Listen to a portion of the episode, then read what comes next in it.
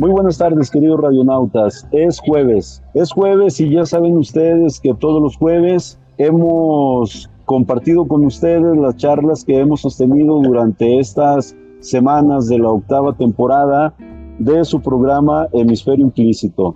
Para esta temporada decidimos conocer las experiencias de amigos ciclistas. Para ello, agradecemos la generosidad de cada uno. Ya los han escuchado, pues bueno, tienen diferentes disciplinas, diferentes especialidades. Los hemos encontrado muy diversos, quienes están ya moviéndose en un ámbito un poco más profesional, quienes lo hacen completamente por afición. Tenemos novatos, tenemos algunos ciclistas consumados, como el caso de nuestra entrevistada de hoy, pero lo importante es que han sido generosos compartiendo sus experiencias y sus visiones. Esta tarde platicamos con Nidia y déjenme contarles algo de Nidia. Ella de principio es psicóloga, pero ha encontrado un equilibrio perfecto entre el cuerpo y la mente. Y es una aspiración que seguramente todos tenemos, pero pocos podemos presumir de haberlo logrado. Y ella sí, tal vez en un momento nos comparte algunos de los secretos para ello. Pero rodar y ejercer la psicología desde un gabinete, desde un diván, posiblemente parezcan actividades incompatibles, pero Nidia ha descubierto que no lo son y que en algún momento llegan a convertirse en situaciones complementarias y una puede ser sucesión de la otra. Ella nos va a presentar esta tarde esa gran reflexión que tiene acerca de las implicaciones psicológicas que hay con salir a rodar y con el ciclismo. Muy bien, pues entonces quiero recordarles nada más, antes de cederle la palabra a nuestra entrevistada, Hemisferio Implícito es una producción de Potencia Uma y que transmitimos desde la Avenida General Leandro Valle, donde se encuentra la cabina de la Universidad Marista y nos ubicamos en la Colonia del Mar, en la Alcaldía de Tláhuac, en la Ciudad de México. Pues Nidia, muchas gracias, bienvenida. Me dio mucho gusto conocerte en Guadalupe, aunque no pude rodar por ustedes porque olvidé mi bicicleta. Y luego te vi nuevamente en la rodada que tuvimos en Jerez. Ahí es donde ya establecimos comunicación, te invité y generosamente aceptaste. Y eso lo ratificamos el sábado pasado en la rodada que tuvimos en Calera. Estas han sido todas en Zacatecas. Yo quiero iniciar, Nidia, con que nos digas primero un par de situaciones. ¿El ciclismo puede concebirse como un ritual? Primera pregunta. Y segunda pregunta, ¿los ciclistas llegan a convertirse en una especie de fetichistas? Bienvenida. Bueno, antes que nada, muchas gracias por la invitación. De verdad, de verdad fue una, una experiencia muy agradable que, esta entrevista haya sido resultado de, de un encuentro en, en, las rodadas, ¿verdad? Esto está padrísimo. Yo no me enteré hasta como la, la semana pasada o antepasada que tú eras la persona que había olvidado la bicicleta en la primera rodada con los sanmarqueños. Entonces fue muy, muy un poquito chistoso toda esa experiencia, pero muy emocionante. Entonces, pues gracias. Como ya lo dijiste, sí, voy a hablar un poquito de, esos descubrimientos que yo he hecho de manera personal, que probablemente muchos ciclistas o en general muchas personas que lograran escuchar esta, esta presentación se van a sentir identificadas, no lo dudo para nada. Y bueno, si me preguntas directamente si el ciclismo pues es un ritual, creo que sí, definitivamente es un ritual. Si te fijas, como cualquier otra actividad física o deportiva, el ciclismo implica que te estás preparando un día antes, al menos, ¿sí? Para poder dedicarle tiempo a esta actividad, eh, salir a rodar unos 20, 10, los que ruedes. Implica que desde una noche anterior tú ya estás preparando, pues, que tu bicicleta esté en buenas condiciones, que tu lonche, tu hidratación, etcétera. Ya empieza, yo creo que todo el ritual desde un día anterior o una noche anterior el hecho de saber que te vas a separar del mundo, por decirlo así, de la actividad cotidiana, de la rutina, del estrés del trabajo, de la escuela, etcétera, saber que te vas a, involucrar en una actividad que te va a sacar de eso momentáneamente, también le da ese carácter de ritual. Si te fijas, ya estamos concentrados en detalles, en cosas que nos sacan de la rutina. Ya no tienen nada que ver con el trabajo, ya más bien con, con tu preparación. A muchas personas, creo que yo soy una de ellas, nos da algo de estrés o de emoción también.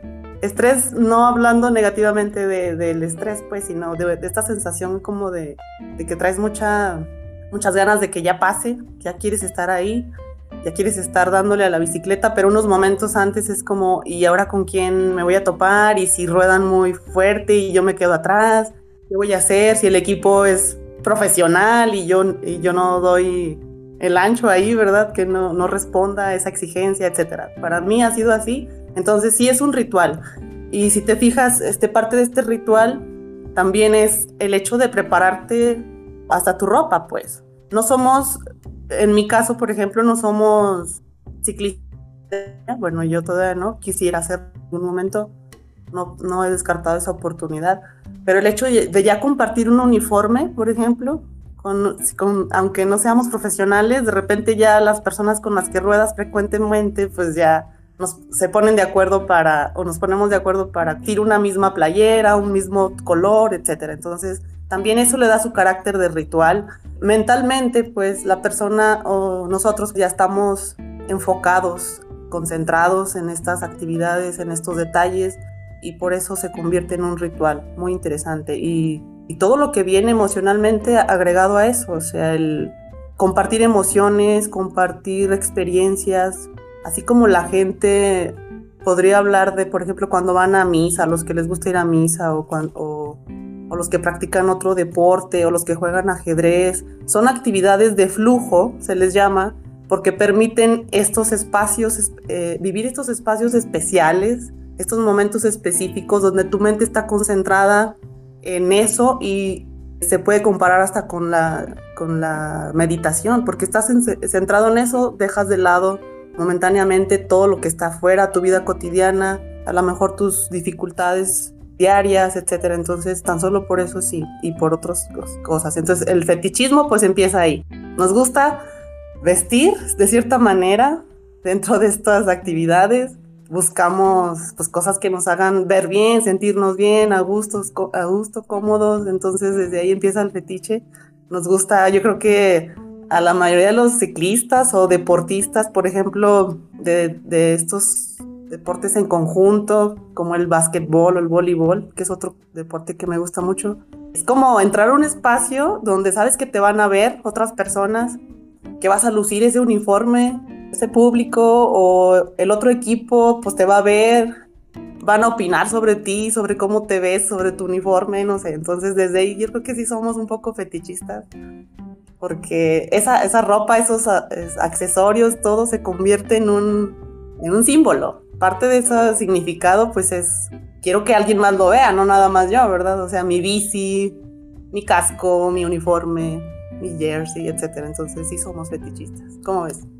Pues sí, sin duda. Yo tenía un presentimiento de que algo así ocurría y lo empecé a pensar precisamente en una rodada que tuve hace un par de semanas. Eh, yo estoy saliendo solo ahora por aquí la mayor parte, bueno, todo el tiempo, salvo cuando he rodado con ustedes, y me ocurrió algo en una cuesta, he estado rodando en carretera, pero en una cuesta y yo vi que adelante de mí iban dos ciclistas, no sé, una distancia, no los alcanzaba a distinguir, y de repente los perdí de vista, dije, no, ya se fueron, no, seguramente se orillaron a algo, y yo cuando paso, no me di cuenta, yo seguí, y de repente aparecen atrás de mí y saludan, buenos días, y se van. Ellos traían bicicletas de ruta, yo ruedo con la de montaña y se, se fueron, se fueron y los perdí. Pero fíjate que hasta sentí bonito que me rebasaran por tres cosas. Número uno, saludaron. No me conocían, yo iba ahí rodando y, me saludaron. A lo mejor porque me vieron con el casco y con los guantes, dijeron, pues este cuate es de los nuestros o, o no va nada más a las tortillas o una cosa parecida. Fue la primera situación. La segunda fue que, como bien dices, los uniformes tan vistosos, tan coloridos y bonitos que llevaban, pues también me resultaron muy atractivos. Pero lo monumental es que pude apreciar el ritmo y la cadencia con la que iban pedaleando. Y lejos de sentirme humillado o triste porque me hayan dejado, me sentí feliz porque me permitieron conjuntar todo ese espectáculo y todo ese eh, cúmulo de pensamientos diversos, pero que coincidieron y a fin de cuentas acabaron centrándose en el ritmo de su pedaleo. Bonito. Entonces, ah, más adelante encontré otro ciclista que también iba con su uniforme, él iba solo también. Fue, pero así, él no, no me rebasó ni lo rebasé porque nos encontramos, íbamos en sentido contrario, en distinta dirección, pero bonito. Eh, también el uniforme, la cadencia que llevaba y muy suave. Pues yo quería que nos expresaras tu punto de vista acerca de ello, Nidia. Y ahora sí, pues eh, nos comentaste desde que rodamos en Jerez, cuando fuimos a Susticacán, aquella presa hermosa y los paisajes arbolados, muy bonito. Eh, te escuché una expresión, por cierto, ahí, después de que libramos una, un ascenso no tan pesado, pero algo, se vino un pedacito plano y luego una bajada y no recuerdo si fuiste tú o Marta quien expresó en voz alta, ahora sí, ahí vienen los premios, la bajadita, ¿no? La bajadita. Supongo que a eso te referías con la, con la cuestión de premios.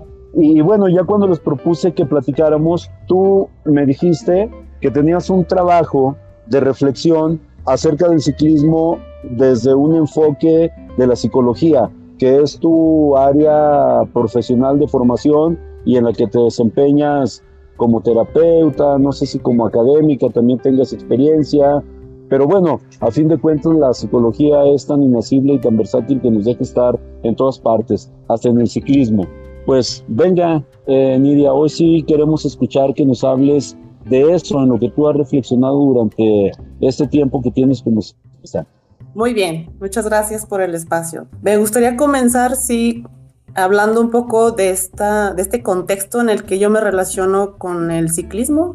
Hasta hace poco me atrevo a, llamarlo así porque no me reconocía ni como amateur ni nada. O sea, era simple, un simple gusto. Salía ocasionalmente. Hace años, hace unos cuatro o cinco años, vivió conmigo un sobrino que practicó ciclismo desde muy pequeñito. Entonces él me empezaba a invitar lo disfrutaba mucho, pero no me lo tomaba tan en serio, no me, no me hacía un espacio específico para eso, era muy ocasional. Después tuve la oportunidad de, empezar a compartir esta actividad con otros compañeros de trabajo y se convirtieron como en mis coach porque pues ellos me estaban motivando, no me dejaban, ya los sábados ya me estaban hablando para que saliera, etcétera. Entonces así me fui relacionando un poquito más. No me lo tomaba tan a pecho porque ni siquiera eh, tenía una bici muy adecuada para, para andar en los lugares en los que andábamos. O sea, me arriesgué mucho porque era una bici más bien urbana.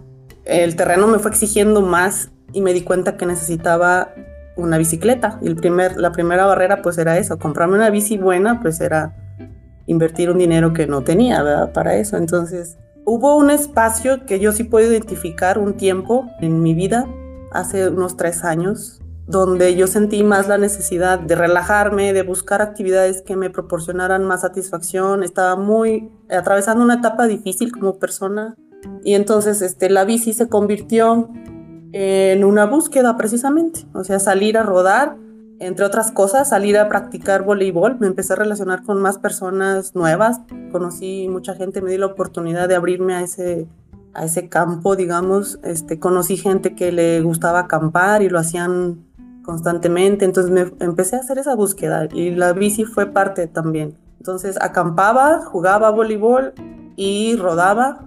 Para mí eso era como precisamente esta búsqueda de equilibrio, de descubrir que podría hacer, que podía hacer cosas, proporcionarme, regalarme estos momentos por salud mental y por salud física, obviamente, ¿sí? Siempre tiendo a la actividad, pero el trabajo a veces nos tiene muy sedentarios, entonces tan solo por cuidar mi salud, empecé a disciplinarme en este aspecto, a darme la oportunidad de, moverme. Encontré mucho placer en esta búsqueda porque conocí mucha gente, me encanta conocer gente nueva.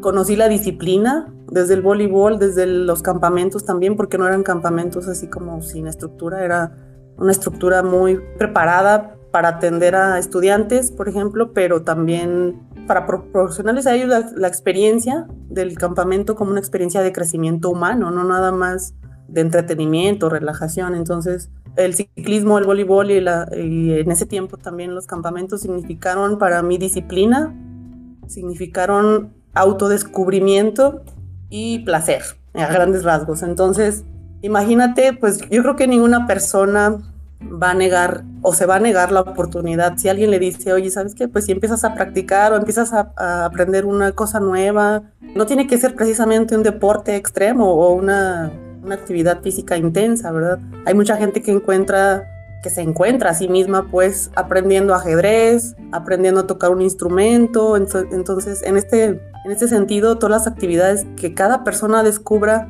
que le producen este placer, que le, que le dan como la oportunidad de, retomar y de respetar o de honrar a ese niño o niña interior, creo que ya justifica y creo que ya hablamos de un crecimiento y de un involucramiento personal en alguna actividad que nos permite esto, esto que mencionabas desde el principio, un ritual donde salimos de la rutina, etc. Entonces, desde ahí, los secretos para mí, los que mencionabas al inicio, que podría yo compartir, este es uno de, de, ellos. Yo también corría, ocasionalmente me involucraba en las carreras populares de 5 kilómetros Creo que nada más una vez en mi vida hasta ahora he hecho una de 10 kilómetros.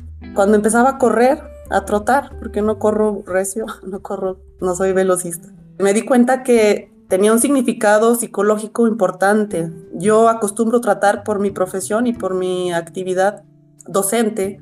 Tengo mucho contacto con jóvenes de entre 18 y 21 años, más o menos 22. Entonces, yo casi, casi quería como transmitirles esta experiencia. Cuando yo empezaba a correr, yo me exigía mucho psicológicamente, me estresaba también, siempre dudando de mi, de mi capacidad, o sea, sintiéndome insegura, a lo mejor con baja autoestima, pero conforme fui experimentando las carreras, yo decía, bueno, también es una oportunidad para hacerse cargo psicológicamente de uno mismo. Cuando tenemos un problema, casi siempre andamos buscando responsables afuera de nosotros, echando culpas. Para mí correr era como, a ver, volver a mí y volver a no encontrar culpas afuera, sino decir, a ver, ¿qué significa para ti andar aquí haciendo un esfuerzo máximo a tu nivel a lo mejor, pero un esfuerzo que te cansa, que te exige mentalmente y físicamente?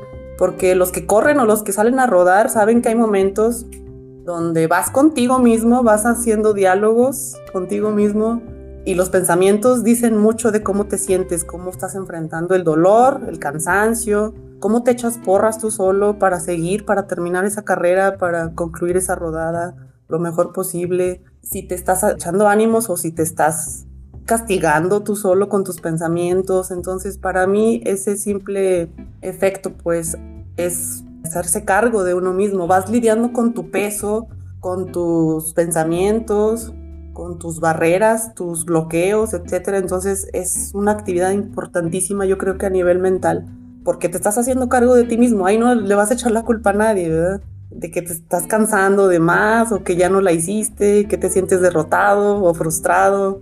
Todo eso puede pasar en una carrera de 5 kilómetros, por ejemplo, corriendo, o en una rodada de 10 kilómetros tú ya atravesaste un proceso psicológico interesante. Entonces, para mí empezar a valorar esas experiencias fue como un símbolo de mi propia vida, o sea, una analogía de lo que pasaba con mi vida personal también. Yo no me hacía cargo de muchas cosas de manera personal, pues ya familiar y todo, entonces incluso de pareja, o sea, yo sentía que andaba un poco perdida en ese aspecto, entonces el deporte me permitió empezar a tomar responsabilidades y empezar a, dejar de buscar culpables y hacerse cargo, hacerme cargo de mi psicología, de mis emociones. Eso es, creo que es una lección grandísima para mí que descubrí con estas actividades. Entonces, siempre me ha gustado el deporte.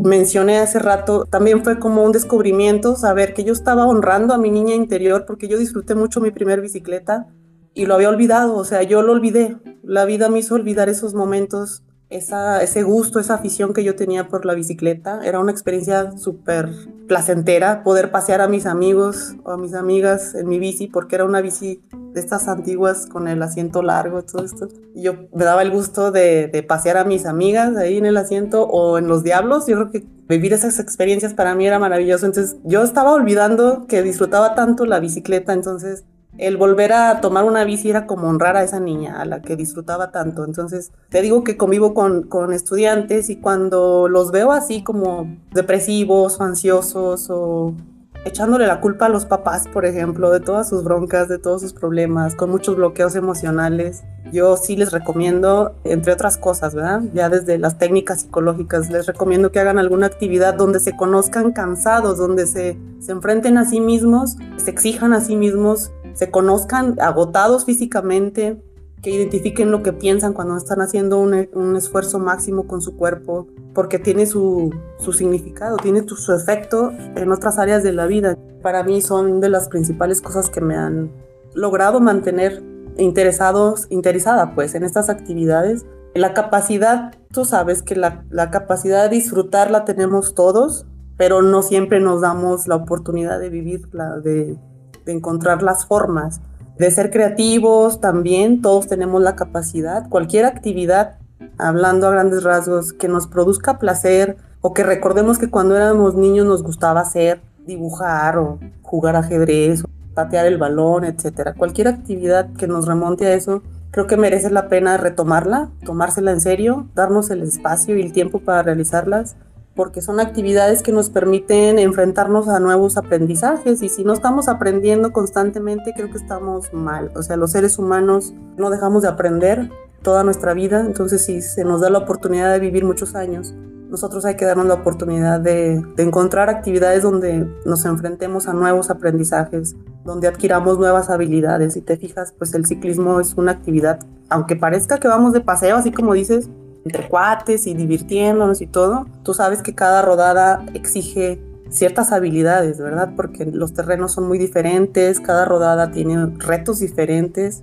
Para mí ya era un logro hace dos meses no haberme bajado en algunas pendientes pequeñitas. Ya no bajarme de la bici para mí era aprender una habilidad que no tenía. Entonces es una actividad que no, no, no te permite estar estancado, te, te exige aprender yo aprendo mucho de cada rodada porque voy escuchando, así como dices tú, lo que dicen los compañeros, los consejos, los tips, hablando de su propia experiencia, uno aprende también. Ellos van platicando sus, pues, sus retos o sus dificultades o las rodadas donde les fue mal o les fue bien y uno va aprendiendo siempre. Eso es maravilloso. A, mí al menos, yo creo que a todos nos ama, mm, a los que con los que han compartido rodadas, nos ha mantenido así en, en un nivel de estado de ánimo muy fabuloso, pues. O sea, el hecho de, seguir compartiendo, seguir conociendo personas. Cada rodada a lo mejor conocemos nuevas personas.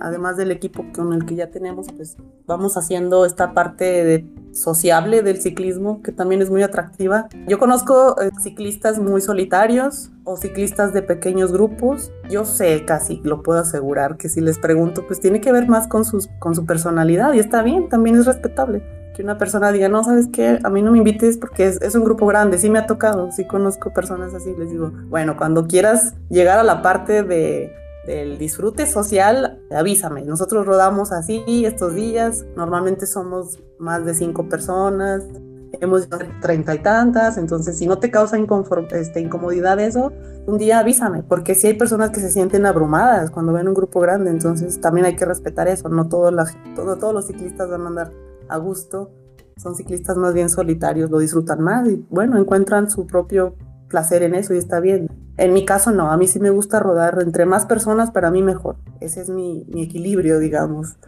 Bueno, ese es como hablando de, de, manera personal, ya hablando un poquito desde la psicología enfocada al deporte en general. El entrenamiento psicológico o la psicología del deporte se relaciona con cualquier actividad o con cualquier deportista o que lo, que lo necesite, etcétera, con aspectos como la motivación, la capacidad para relajarse, la capacidad para desarrollar nuevas habilidades de entrenamiento mental y utilizarlas cuando son necesarias. Estamos hablando de que no es lo mismo un entrenamiento, por ejemplo, la exigencia en un entrenamiento, el rendimiento en un entrenamiento que en una competencia.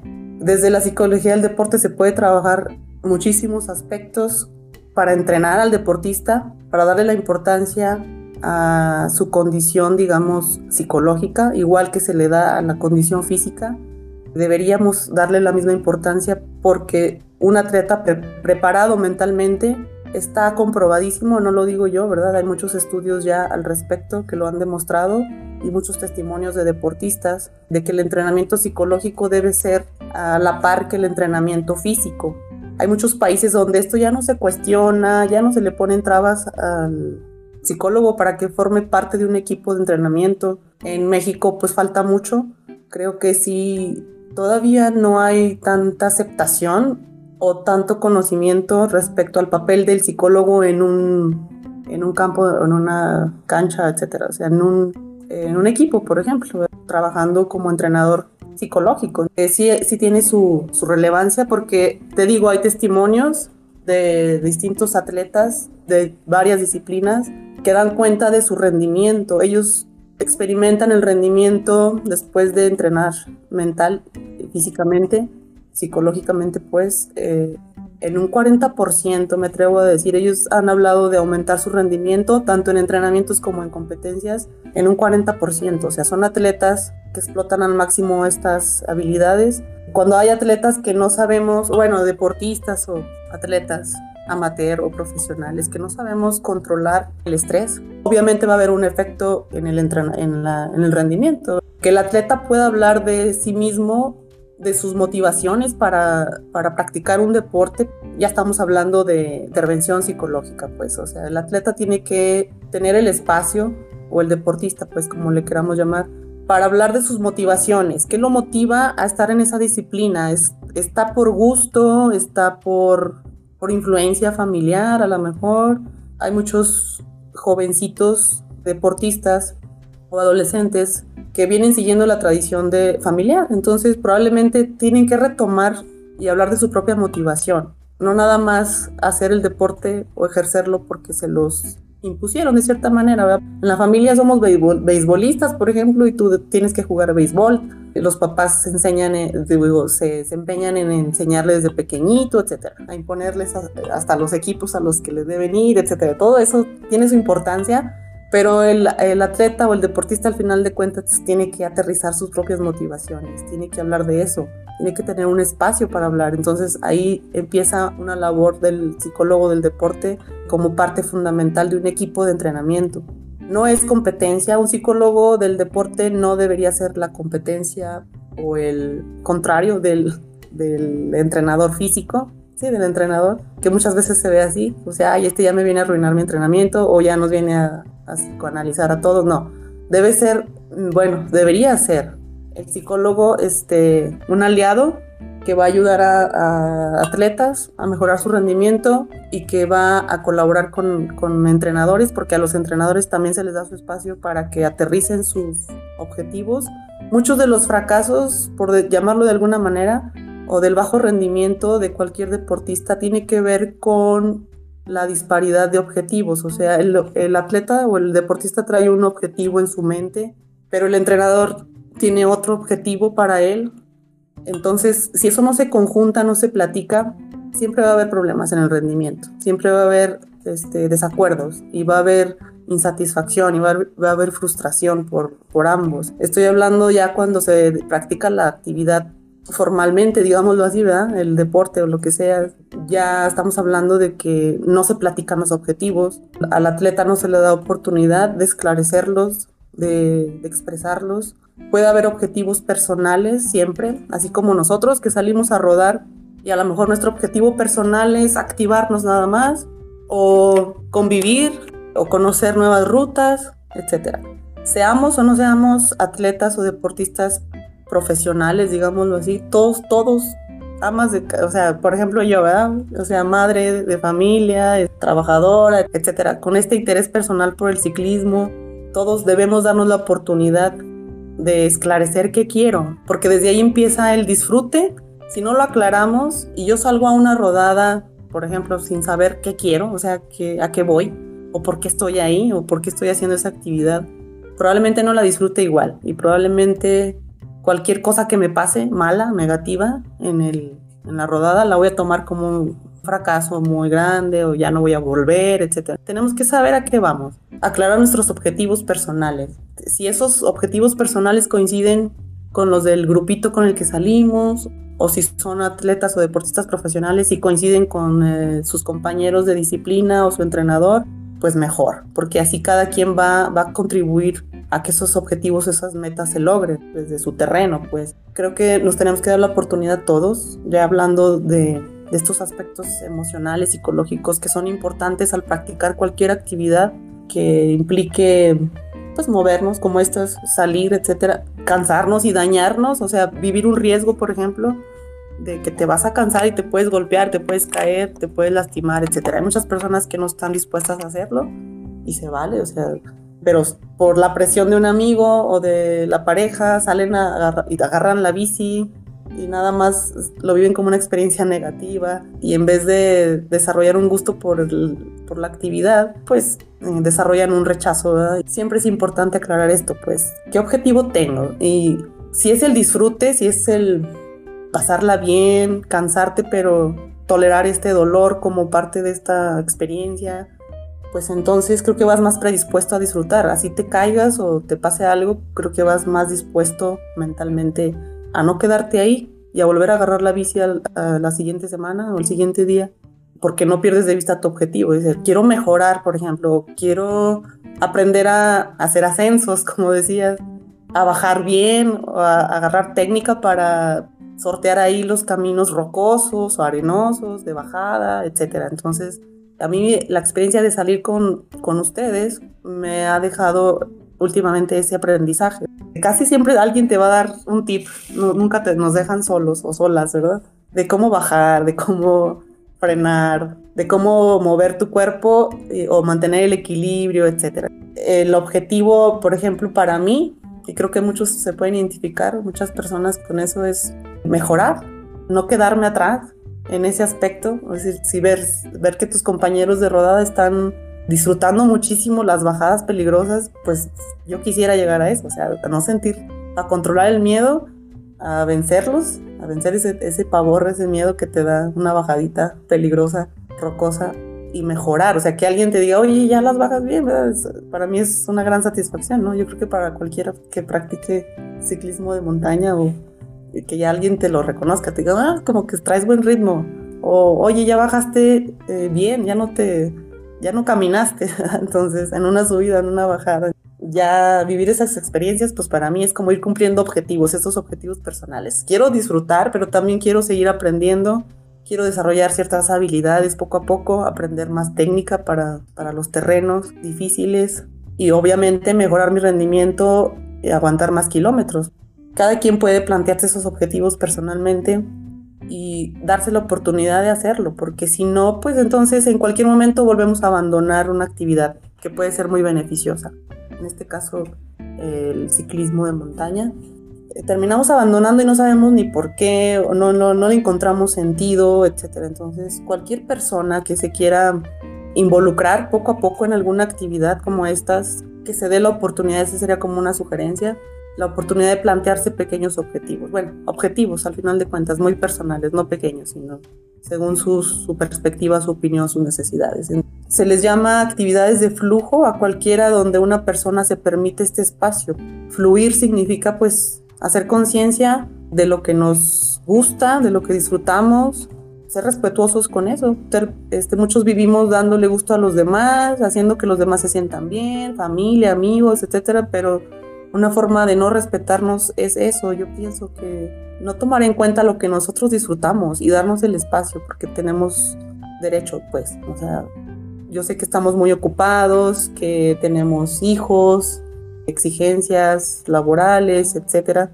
Pero sí, pues entonces, ¿cuándo va a empezar uno a vivir, verdad? ¿Cuándo va a empezar uno a, respetar esta esencia que somos? O sea, y sí tiene mucho que ver con lo que disfrutamos cuando somos niños. Si no saben por dónde empezar, las personas que como que les late ahí empezar a hacer algo con, consigo mismos, empiecen por ahí, empiecen pensando qué disfrutaban cuando eran niños. Creo que van a encontrar ahí una o dos respuestas interesantes. ¿Qué disfrutabas más cuando eras niño? No, pues yo, en mi caso eran los patines, a mí siempre me ha gustado lo que tiene ruedas, me disfrutaba mucho patinar y andar en la bici. Te digo que lo olvidé en el transcurso de, muchos años y, era como una forma de olvidarme a mí misma, era mi parte de mi esencia. Entonces, ¿por qué no involucrar actividades? Ya no soy una niña, pero sí puedo disfrutarlo como niña, la verdad, y lo estoy haciendo. Creo que, cuando, que es lo más maravilloso también, que cuando ando en la bici es como si volviera a ser niña. Y ya esa, esa sensación, pues no tiene precio. O sea, no me quiero perder esas sensaciones. Quiero continuar, quiero seguir aprendiendo y no perderme estas experiencias personales y sociales. Esta sensación de, esta efervescencia colectiva, desde que ya te estás poniendo de acuerdo también con tus compañeros, ya empieza esta hermosa sensación de pertenecer a algo, de, compartir algo con, con ciertas personas y pues sentirte identificado, compartir emociones, creo que no tiene precio. Desde ahí pues creo que para mí tiene mucho sentido, mucho significado seguir en, el, en esta línea. Hay mucho que hacer respecto al, a este aspecto psicológico con los deportistas. Quiero seguir formándome en esto y quiero, me veo en un futuro apoyando deportistas, apoyando atletas en este aspecto, generando un lugar importante, reconocido de un psicólogo en un equipo deportivo o en una actividad deportiva, individual o colectiva, etcétera. Entonces, por eso le encuentro mucho sentido, mucho equilibrio para mí, como dijiste al principio.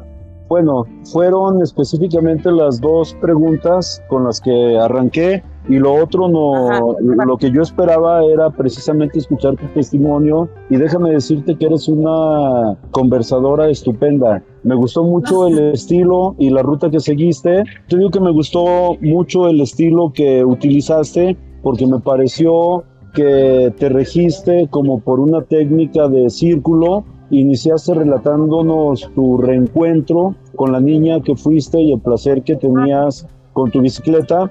Y ahora cierras justamente con eso tu reflexión, me parece muy importante. A las mujeres no se, nos, no se nos facilita tanto, te dije algo así, ¿verdad? Tenemos que estar pensando desde un día antes dónde dejar a los niños, este, cómo arreglar, solucionarlo de la comida, algo así, no sé. Todos estos aspectos que a veces los hombres sí pasan desapercibidos, ¿verdad? a, las dificultades que nos enfrentamos las mujeres, como mujeres, pues por tradición. Sí, es probable que ahí se encuentre la explicación de, de muchas cosas. No entremos en detalles, pero yo creo que sí también es heroico lo que están haciendo ustedes, porque sin deslindarse de las responsabilidades sociales, familiares, personales que tienen, independientemente del género al que se pertenezca, están generándose sus propios espacios y sabemos que la conquista de estas libertades implica la renuncia de muchas otras cosas. Y ustedes lo están haciendo, a mí me da mucho gusto que podamos coincidir cada vez. ¿Quieres que cierre eh, con algo de eso o ya lo dejamos? O...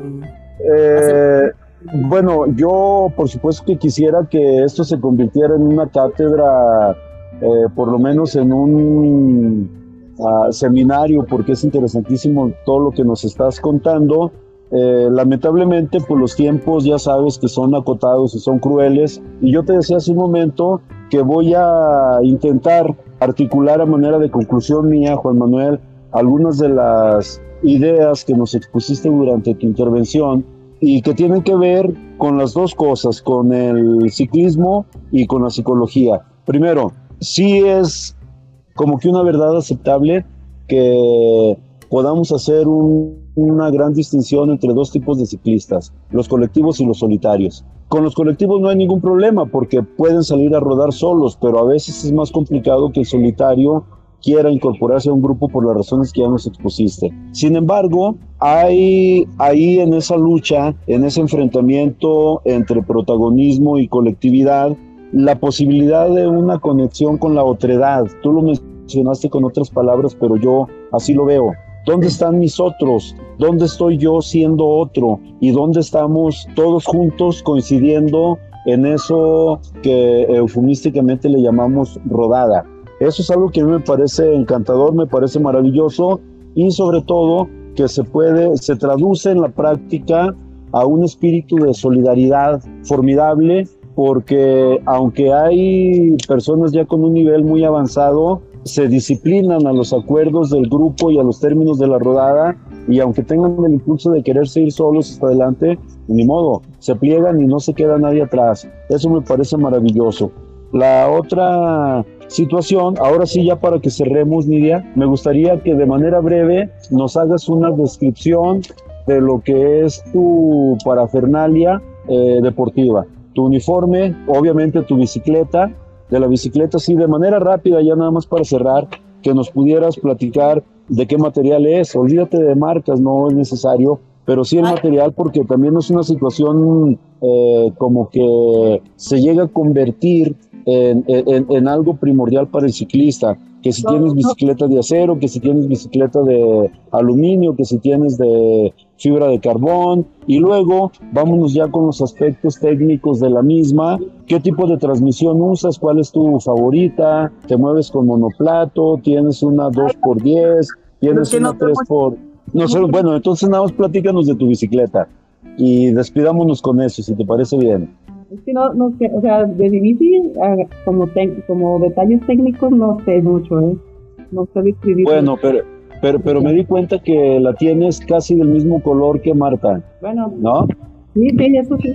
Casi, casi, casi, casi.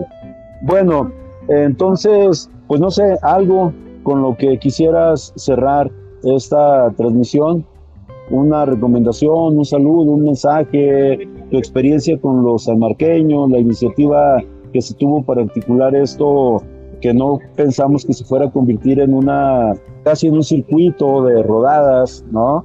Tenemos pendientes dos aquí a lo cerca y una más retirada a la Huasteca. Y, con eso cerramos, Miriam. Bueno, ya para cerrar esta charla me gustaría dirigirme a las mujeres que como yo estaban dudando a lo mejor o, o planeando qué hacer para sentirse mejor con ellas mismas, mejorar nuestra autoestima, mejorar nuestra condición física. No importa mucho eh, la bici realmente, si tienen una por ahí empolvada. Se requieren más las ganas que una gran bicicleta o una bicicleta cara para empezar. No se pierdan la oportunidad de disfrutar algunas rodadas en el campo, en los cerros, porque no tienen bici. Francamente, esa ya me quedó clarísimo a mí, en mi experiencia, que no es una una barrera. O sea, yo empecé a disfrutar las rodadas con bicis prestadas o con una bici muy pequeña, entonces aún así era, era fabulosa la experiencia. No, eh, realmente las, las ganas son las importantes. Dense el espacio, busquen todo el apoyo social que necesiten, familiares, amigos, para que organicen la vida mientras ustedes están rodando y la puedan disfrutar plenamente. Jóvenes y jovencitas que ya nos han visto que publicamos nuestras rodadas, que no hacen ningún deporte empiezan a preguntar y eso es maravilloso, empiezan a preguntar que a dónde vamos, que si necesitan una bici muy muy grande, muy cara, etcétera. Entonces, ya el hecho de esa interacción que se está generando cuando compartimos nuestras, nuestras experiencias es como involucrar cada vez a más personas, animarlos a que, a que hagan alguna actividad y que pues que disfruten, así como nos ven disfrutando nuestras fotos o videos en las redes sociales, creo que motiva, o sea, a mí me motiva el hecho de que alguien me pregunte cuando ve una foto, ¿a dónde fueron? Casi siempre son estudiantes o ex estudiantes que, a los que les di clases y me preguntan, ¿y a dónde fueron ahora, maestra? Y ahora anda por mi pueblo y ya la vi que anda cerca de mi tierra, etcétera. Entonces, no han vivido la experiencia en la bici y viviendo ahí, entonces vivir los caminos en la bicicleta definitivamente es muy gratificante, muy diferente, una percepción distinta de la naturaleza, de todo, del ambiente pues sí, así como quisiera cerrar también con esto, para mí un mantra que me ha funcionado desde que inicié a rodar en montaña era eso que mencionabas al inicio, Juan. Ahí viene el premio. Para mí aguantar un ascenso era dificilísimo, entonces mi mantra personal era eso, ay, viene, la, viene el premio, viene la bajadita, entonces aguanta, aguanta y dale, ¿verdad? No te bajes. Entonces lo sigo utilizando, si te diste cuenta, sigo contagiándolo con mis compañeras o compañeros, digo, ahí viene el premio, ahí viene el premio. Entonces, para mí es un mantra, ya, ya, lo, ya lo adopté como mantra para darme porras, porque si no, no aguantaría. Así cada uno, yo creo que cada quien tiene sus, sus mantras, sus, sus pensamientos que le ayudan a aguantar cuando ya el cansancio ya están pidiendo paz y ayuda, ¿verdad? Entonces, úsenlos, confíen en eso, valórenlos y, y pues adelante a rodar. Gracias.